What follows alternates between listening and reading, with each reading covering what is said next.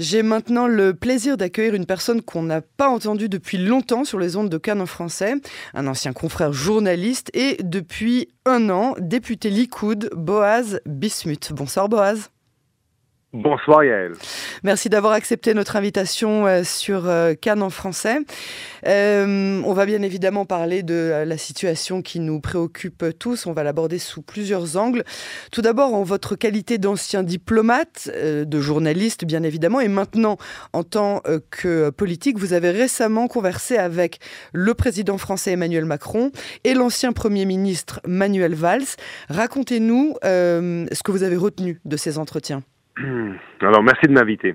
Il faut dire une chose, c'est que, vous savez, je, je, je, suis un petit peu, bah, je suis un petit peu, je suis israélien et donc je suis de près, hier comme journaliste, euh, comme rédacteur en chef, aujourd'hui comme député du Likoud, un peu les cycles de violence entre Israël et, euh, dans ce cas-là, c'est le Hamas, le groupe terroriste Hamas. Mhm. Je veux vous dire que cette fois-ci, je vois ou je sens, je sens aussi bien la, de, la, de, de la l'opinion publique, je dirais même française en particulier et mondiale en général, surtout d'Occident, et aussi des leaders, euh, beaucoup plus de compréhension à notre égard. Et quand je dis des leaders, eh ben, je pense bien sûr aussi au président français Emmanuel Macron, ainsi que l'ancien Premier ministre Emmanuel Valls. Maintenant, pour le président français Macron, lorsqu'il est venu nous rendre visite en Israël, eh ben, j'étais invité, j'étais convoqué par le euh, Premier ministre israélien à faire partie de la délégation israélienne mhm. de la rencontre très restreinte qu'on a avec le président français. Et je voyais euh, à quel point il était bien sûr concerné et consterné par ce qui s'est passé le 7 octobre. Bien sûr, c'est lui qui a évoqué, c'est lui qui a évoqué euh, la coalition mondiale, la coalition internationale contre le Hamas avec la participation de la France. Donc bien sûr, euh, quelque chose euh, s'est passé le 7 octobre. Quelque chose, on a passé un cap. C'était quand même le, le, comment dire C'était. On, a, on a tous senti le changement à ce moment-là. Le changement, voilà. Mais trois semaines plus tard. voilà. Et, et, alors pour plus tard, alors c'est vrai que c'est vrai que il est vrai que euh, le président français a eu quelques propos euh, qu'en Israël, je ne sais pas si je vais dire on n'a pas apprécié parce qu'on on est entre amis, mais je dirais euh, qu'on a peut-être un peu moins bien euh, compris, ou on n'était pas d'accord, mais encore une fois entre amis, dans le sens où, lorsque le président euh, de la France parle de qu'Israël va mettre 10 ans pour anéantir le Hamas, c'est-à-dire que les objectifs israéliens en mettra 10 ans, eh ben, je peux vous dire que la réponse du Premier ministre israélien, je l'ai entendu, il me l'a dit, c'était quand j'ai parlé à Benjamin Netanyahu sur ce sujet, c'était qu'on mettra beaucoup moins de temps, bah un an, un an et plus.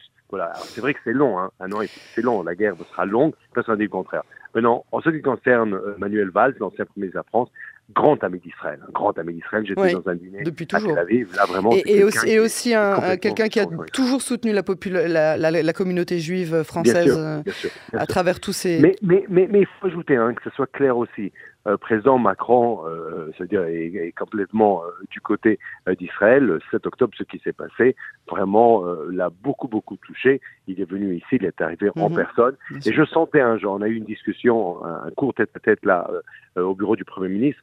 Et on pouvait sentir à quel point il était concerné. J'ai aussi ajouté, en ce qui concerne les otages, souvenez-vous, c'était avant la libération des otages que la double nationalité, et je voyais à quel point il était concerné par tous les otages. Mhm. Et, c'était quand même une différence. Souvenez-vous, euh, l'affaire d'NTB dans les années 70, les Israéliens qui restent derrière, les non-Israéliens ah, qui restent. Alors là, euh, on avait parlé du fait qu'il n'y aurait pas de sélection. Le président français était entièrement d'accord, donc il était, ou il est, il est toujours complètement euh, du côté d'Israël. Alors, on, est bien d'accord, hein, tout ça c'est euh, absolument euh, vérifié par, par les faits de manière absolument... Il n'y a, pas photo. En revanche, depuis l'incursion terrestre de Gaza, de, de, de à l'intérieur de la bande de Gaza, on, a, on ressent beaucoup moins de soutien international, j'ai envie de dire, à part les États-Unis et l'Allemagne, peut-être d'autres pays de façon parcimonieuse bah, par-ci par-là. On, on, on ressent beaucoup moins de soutien et de la part des politiques en France et de la part du gouvernement français de manière générale. Comment est-ce que vous expliquez ce revirement de situation? Est-ce qu'on a peur de faire brûler des, voitures sur les Champs-Élysées? Ah voilà. Ce qui se passe, c'est la chose suivante. Le 7 octobre, il se passe quand même un événement euh, euh, sans proportion. Très bien, le monde est avec nous. Sauf que lorsque l'opération ou la manœuvre terrestre ou la guerre, si vous voulez, commence, eh bien là, on voit un changement. Et pourquoi? Parce que là, on passe du massacre en Israël. on passe à quoi? À la crise humanitaire à Gaza. Maintenant, très très vite, hein, ça veut dire on n'était pas encore, il fallait pas attendre, il n'y avait pas encore de crise quand on mhm. parlait déjà de crise. C'est quelque chose que l'on sait très bien. Maintenant, il faut savoir une chose, c'est que si crise humanitaire il y a à Gaza, s'il y a des euh, euh, victimes civiles à Gaza, c'est pas la faute à Israël, hein, c'est la faute du Hamas. Et ce que Ah, moi je regrette beaucoup et ce que je désole beaucoup, c'est que lorsque j'étais j'étais à Paris il y a quelques jours, quand je vois par exemple le titre du Monde, le grand titre euh, famine à Gaza, avec tout le respect, j'aurais bien aimé avoir des titres semblables en ce qui concerne les otages qui sont toujours là. Pendant que vous me parlez, il y a encore 129 otages, dont 17 femmes et deux enfants, un de 10 mois, de 10 mois, hein, je 11 répète, et mois, un ouais, de déjà, 4 le ans. Euh, là, 11 mois déjà, Blatter, Ouais. il avait 9 mois, maintenant 11 mois.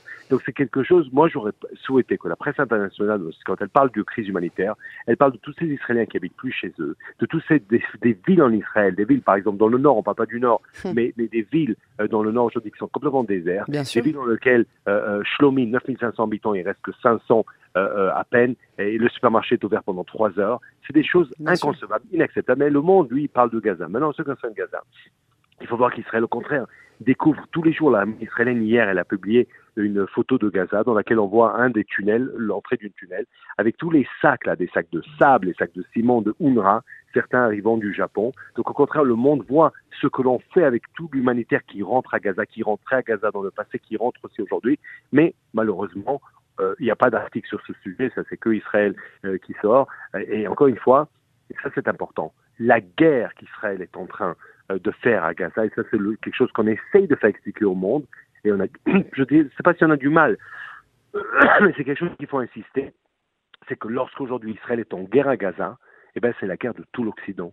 Parce que si, si par malheur, Hamas ouais. résiste à cette guerre, si on ne- n'anéantit pas Hamas, si Hamas survit, si Hamas continue à di- diriger un territoire comme Gaza, eh ben tous les organisations terroristes dans le monde entier, surtout ceux qui veulent euh, faire des attaques en Occident, eh ben pour eux ça sera comme un, un- un- un- comment dire comme un, comme, comme un appel à l'action et c'est pour ça quand Israël dit que la guerre à Gaza c'est la guerre que l'on fait pour le monde entier Pour la démocratie mondiale, absolument. pour la démocratie mondiale, croyez-moi, il n'y a pas plus vrai que ça. Je pense que les leaders l'ont très très bien compris. Ça, on a, j'ai beaucoup de mal à me battre avec vous euh, et à vous donner du répondant sur, euh, sur des choses qui sont tellement euh, Bien sûr, mais là- là, il y a importantes. Ouais, c'est ça, c'est vraiment un consensus. Eh ben, j'aime beaucoup, votre- j'aime beaucoup votre réponse. Vous savez pourquoi? Parce que c'est encore une chose que je dis aujourd'hui, quand je passe, euh, que ça soit sur toutes les chaînes. Allez, je vais pas les citer parce qu'on va pas faire une concurrence à votre chaîne à vous qui est Il y en a pas, il n'y a pas de concurrence. Il n'y a pas, de voilà, ce que je dis toujours, c'est qu'aujourd'hui en Israël, moi quand on me présente comme député du Likoud, je dis non, député, et j'aime beaucoup le Likoud, hein, je, je suis fier de mon parti, mais je dis je suis Boaz Bismuth du parti d'Israël. Aujourd'hui, droite, Aujourd'hui, vous dites ça, Boaz. Il y a, il y a deux mois et demi, on disait pas ça. C'est vrai, mais il y a deux mois et demi, il n'y avait pas de il aura fallu ça pour qu'on se, qu'on essaye de non, se. pas du tout, bon, ça c'est un tout, autre pas problème tout, encore. Pas du tout, pas du tout. Vous savez, on est en démocratie, et en démocratie, on peut être en désaccord, et c'est complètement normal. Et ce que je dis, pendant la guerre, on fait la paix, et pendant la paix, on fait la guerre. Ça, c'est entre nous. Oui, ça c'est un, c'est un autre problème que je serais ravie de discuter avec vous euh, Avec grand très, plaisir, très bientôt. Oui, sincèrement, oui, parce que ça, ça, c'est, un, un phénomène qui est très intéressant, ce, ce phénomène de rassemblement euh, devant le drapeau dans les cas d'urgence. C'est quelque chose que j'ai beaucoup, euh, beaucoup de mal à, à- à- à intégrer, de- surtout dans, dans, dans, dans des périodes bat- terribles. mais, mais, mais comme celle-ci. Yael, on se bat, on défend nos maisons. Nos maisons, donc complètement tout aujourd'hui. Pourquoi on n'a pas fait ça est avant. Pourquoi est-ce qu'avant, on, on s'est pas rappelé de ça Pourquoi est-ce que... euh, bon, bref, c'est, c'est vraiment une autre question. Je ne veux pas vous ennuyer avec On- ça maintenant parce qu'on en... C'est pas intéressant pour les auditeurs, Voilà. mais on peut dire la chose suivante, c'est qu'il est vrai que pendant des mois, en Israël, on avait une espèce de comment comment dire, il y avait il y avait une, une réforme. Certains l'ont vu comme quelque chose que bon, on va pas Ouais, rentrer, on va pas rentrer là-dedans parce qu'on va Ce pas s'en dire- sortir. Non, non, non, non, ce que je veux dire la chose suivante, c'est qu'aujourd'hui, ce que moi je vois, c'est dans les unités qui se battent, hein, qui se battent, hein, qui se battent à Gaza aujourd'hui. Alors vous avez droite, gauche, vous avez réforme et dictature entre guillemets ou sans guillemets, réforme avec guillemets ou sans guillemets. Donc vous voyez un petit peu. Parlez-nous, parlez-nous, Boaz, de votre, de votre discours à la Knesset. Vous avez fait un discours d'unité. Euh, qui, qui était euh, destiné, à qui était destiné tout d'abord euh, ce, ce Bah, discours tous. et comment est-ce qu'il a été perçu, surtout? Eh ben d'abord, écoutez, ce discours-là de, j'en ai eu deux. Hein. C'était euh, les familles des otages sont venues à la Knesset au Oui, Parlement. oui, bien absolument. sûr, notre, euh, bien sûr, c'est quelque chose que vous comme moi, on, on sait même pas. Moi, je sais même pas comment ils font pour, pour, pour, pour, pour, je sais pas, je sais pas comment ils font pour vivre. Parce que je vais être honnête, si mon père, si mon, mon- ma sœur, si, si ma femme, si mes enfants sont à à, à, à, à, à, à Gaza, mais moi je ne sais même pas ce que j'aurais fait. Donc je les comprends à un milliard de pourcents. Ouais. Et je suis de ceux aussi qui pensent que les familles de victimes ou les familles des otages, eh ben, ils ont le droit de, de tout dire et, et ils ont tous les droits. Moi c'est comme ça, je le pensais quand j'étais rédacteur en chef, je le pense comme député. Non, ils étaient à la Knesset, sauf que il y a, euh, il faut dire la vérité, il y a quand même Netanyahu qui a tenu un discours, Yair Lapid, chef de l'opposition, a tenu un autre. Moi, mon opinion, et eh ben, je l'ai dit aussi dans mon discours, c'était bien sûr que notre cœur va avec les familles des otages. Il faut tout faire bien sûr pour les ramener, sauf que euh, sans la euh, manœuvre militaire, sans la guerre, eh ben, jamais on les reverrait. Et c'est cette pression, ce succès militaire qu'il y a eu a permis à ces 110 otages de sortir. Il en reste 129. Israël doit tout faire. Mais pour ceux qui disent maintenant qu'il faut complètement arrêter euh, euh, les combats et faire une espèce d'échange, c'est connaître mal le Hamas, cynique, violent, barbare, atroce, guerre psychologique. On n'aura aucune chance de les revoir sans cette guerre. Mais cette guerre a deux objectifs. Un, bien sûr, c'est le retour des otages. Deux, c'est l'élimination du Hamas, ce qui ferait en sorte que les communes du sud d'Israël eh ben, ne vivront plus sous la terreur du terrorisme. Et on espère aussi euh, la même, le même sort, vous en parlez tout à l'heure, avec euh, les personnes qui habitent euh, à la frontière nord et tout court dans le nord, dans le nord du pays. Boaz, sans rentrer dans la politique pure et dure, on, l'a évoqué parce que ni vous ni moi on y arrive à s'en empêcher, mais on va quand même essayer de parler un tout petit peu de ce qui se passe au sein même du Likoud. Est-ce que vous pensez que l'avenir du parti va changer? Et bien évidemment, est-ce que vous pensez que Benjamin Netanyahu doit endosser aujourd'hui, hier ou demain, le plus rapidement possible, ou encore euh, dès qu'il pourra le faire, euh, la responsabilité du désastre du 7 octobre mhm. euh, et évidemment des conséquences de la guerre. Pas intéressant aujourd'hui. Pas intéressant. Je vous dis la vérité. Aujourd'hui, ce qui m'intéresse, ce qui nous intéresse, c'est la guerre. Et ce qui va se passer, si vous voulez, le Gaza du jour d'après. Je vous explique. Écoutez, aujourd'hui. Non, mais euh, je, comprends que vous êtes venu avec vos réponses et moi avec mes questions. Je vous réponds. Ok, ok, ok. Je comprends la, la, cette curiosité journalistique qui est complètement légitime. J'étais, je faisais votre métier il n'y a pas très longtemps. Et, et, et qu'est-ce qu'il va faire? Et est-ce que le jour Israël d'après, est-ce que ça, avec ou sans Netanyahu? Non, Netanyahu, c'est vrai, il suscite les passions. Soit vraiment, il y a ceux qui le, le soutiennent. Et il y a une branche aujourd'hui en Israël, une branche que qui, qui veut ce chose, c'est son départ. Sauf qu'Israël est une démocratie. Vous savez, il n'y avait pas de coup d'État en Israël. Si moi je fais partie de ces 30, 132 qui siègent à la Knesset, on a quand même euh, gagné les élections, qu'on le veut ou pas. Là, il y avait le 7 octobre. Le 7 octobre est quand même un événement qui doit être euh, euh, vérifié, enquêté, et il y aura des commissions d'enquête. Mais ça, c'est clair. Hein. Celui qui pense qu'il n'y aura pas, d'abord, moi, je ne connais pas quelqu'un qui veut, qui veuille pas enquêter, y compris dans mon parti, y compris le Premier ministre l'a dit lui-même.